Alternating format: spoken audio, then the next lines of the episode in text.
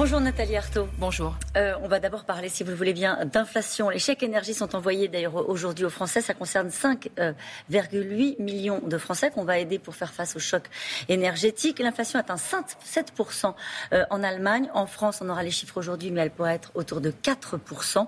Comment faire pour encaisser le choc?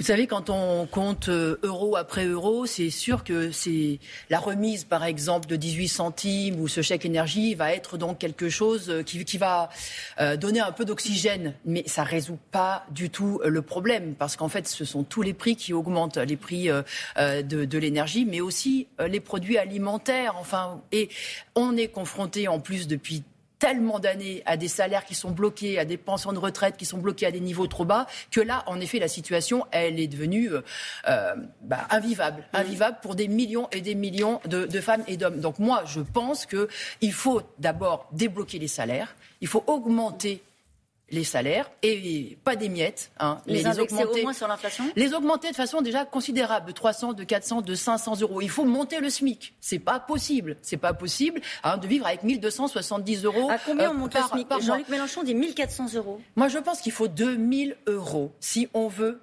minimum, donc 2000 euros minimum, si on veut vivre décemment, si on veut ne pas avoir à compter le moindre centime, mais ne pas être dans l'angoisse en permanence, de se dire mais qu'est-ce qui va se passer si je tombe malade, si ma voiture est en panne, enfin voilà. Donc aujourd'hui, euh, il faut euh, il faut prendre sur les profits. Moi, je, ne dis pas qu'il faut demander à l'État. Il faut qu'on prenne sur les profits. Écoutez, mais il y a de l'argent. Toutes les entreprises peuvent encaisser un choc comme celui-ci. Ah, écoutez, les grandes entreprises, parce que vous savez, euh, souvent on se sert des petites entreprises en difficulté. Hein, c'est, l'alibi. Voilà, c'est l'alibi euh, pour pas augmenter les salaires. Mais quand vous voyez comment les profits ont explosé, comment même les grandes fortunes ont réussi à, à se démultiplier pendant la pandémie, c'est qu'il y a de l'argent dans cette société. Donc on pourrait dire aux salariés des grandes entreprises qui font des profits, vous, vous passez à 2000 euros, les autres non? Non, c'est l'ensemble des salaires et on fait payer en effet les plus gros. Vous, voyez sur, sur le prix de, de l'énergie, sur cette flambée là de, mmh. de, de, euh, de l'essence, euh, y compris euh, en une nuit, en une nuit, à la, la, la, la, même station essence, vous pouvez retrouver l'essence avec 20, 30 centimes de plus. Mais qu'est-ce que c'est ça?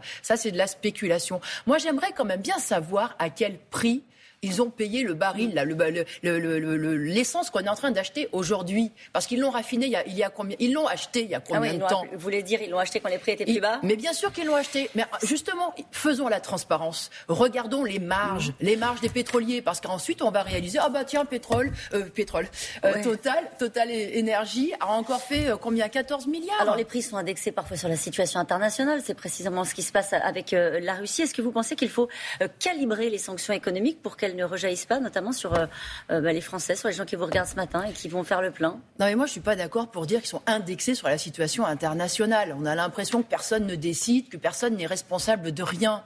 Mais il y a des profiteurs de guerre en ce moment. Il y a des spéculateurs. Il faut quand même leur demander des comptes. Euh, pétroliers, mais par bien sûr, mais bien sûr, tous les grands groupes, tous ceux qui ont du poids, tous ceux qui ont suffisamment donc de, puissance, mais bien sûr qu'ils peuvent manipuler les marchés comme ça leur va bien. On nous dit c'est la loi de l'offre et de la demande, c'est le voilà, on ne sait pas ce qui se passe, mais bien sûr que si on sait ce qui se passe. Alors qu'est-ce qui se passe sur les cours, par exemple, eh des matières premières, du blé? C'est ce que je vous dis, c'est ce que je vous dis. Faisons la transparence, empêchons euh, ces, spéculateurs là de faire flamber le prix du blé, alors qu'on sait pertinemment mm. que cela va affamer des centaines de millions de femmes et d'hommes en Égypte, au Maghreb, en Afrique. Mais on, accepte ça Est-ce qu'il faut bloquer les prix?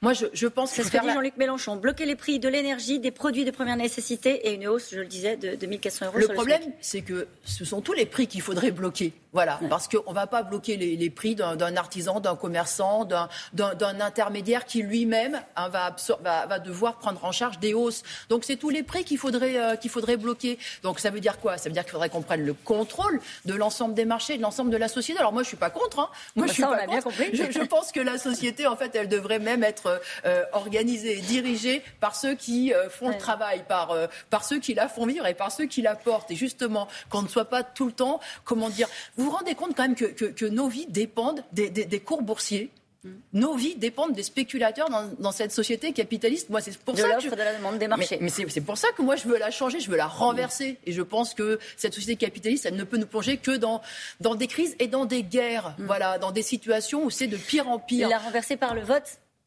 par la révolution. Ça se fera par en bas. Euh, tous ceux qui euh, sont établis, tous ceux qui euh, ont le pouvoir aujourd'hui économique, vous croyez qu'ils ont intérêt à la changer? Mais bien sûr que non, mm. ils vont s'accrocher comme toujours.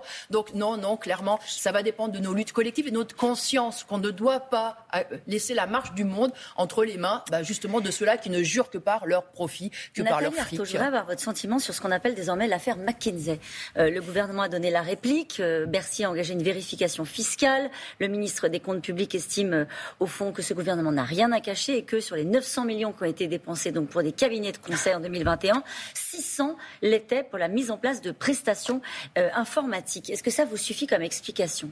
Déjà, enfin 900 millions, on est quasiment à 1 milliard. Hein. À 1 milliard. 1 milliard donné à des cabinets privés d'expertise. Bon, mmh. euh, en plus, pour faire quoi? Pour euh, justifier la baisse des APL, la suppression des lits dans les hôpitaux, pour réfléchir à la façon de travailler dans les, dans les écoles, dans l'éducation nationale. Écoutez, moi je pense que euh, pour savoir comment le travail doit être fait dans les hôpitaux, Demandons aux soignants, demandons au personnel des hôpitaux pour savoir comment on doit faire le travail dans l'éducation. Demandons aux profs. Moi, j'ai quelques idées. Vous voyez, je ne demande pas un, demi-million. Qu'est-ce que ça raconte, selon vous Qu'il y a une faiblesse de l'appareil d'État Non, ça raconte que justement ceux qui sont au pouvoir, ils n'ont rien ils n'en ont rien à faire de ce que pensent les salariés, les travailleurs, de ce que pense la population.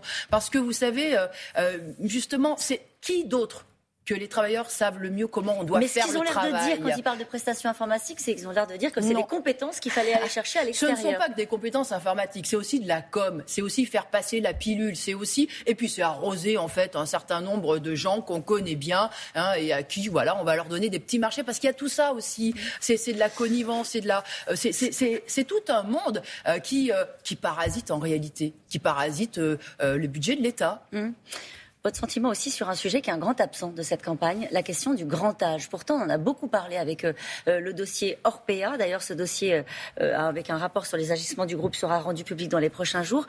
Est-ce que vous proposez, qu'est-ce que vous proposez, vous, pour surveiller la qualité de l'accueil dans ces maisons de retraite? Mais là encore, vous vous rendez compte, ça fait des années que le personnel euh, euh, dénonce la maltraitance et explique euh, toute leur souffrance au travail parce que parce qu'ils peuvent pas ils peuvent pas véritablement prendre soin des personnes âgées. Combien y a-t-il eu de témoignages anonymes mmh. de salariés, y compris certains d'ailleurs ont été ont été poussés gentiment vers la sortie. Alors là, il y a eu l'enquête effectivement de, de Victor Castanet hein, sur les fossoyeurs. Bon, maintenant après il y a eu une enquête ministérielle. Le, le, gouvernement s'est dit d'ailleurs on va la garder hein, finalement elle sera rendue secrète. Finalement, heureusement parce que c'était un scandale incroyable. Mhm. Hein. Ça veut dire quoi? Ça veut dire que euh, des, capitalistes qui ont décidé de faire leur beurre sur euh, la vie des anciens, ils peuvent cacher leur maltraitance, fait? leur On les sort de, de, l'accueil du grand âge? Comment est-ce que vous gérez une situation comme celle-ci? Mais moi, je pense qu'on ne devrait pas chercher à faire du profit sur, euh, sur, sur les, les, euh, les derniers jours euh, des femmes et des hommes. Qu'est-ce que c'est que cette société, franchement? Alors, on fait du profit surtout sur la santé, sur le grand âge, sur l'éducation, sur l'alimentaire. Oui, et sans rechercher à faire des profits, sans chercher à faire de la rentabilité. C'est comme ça que la société pourrait être véritablement humaine. Bon, on regarde un mot quand même sur les sondages. L'écart entre Marine Le Pen et euh, Emmanuel Macron n'a jamais été aussi faible euh, au second tour. Le rapport de force est de 52,5 à 47,5.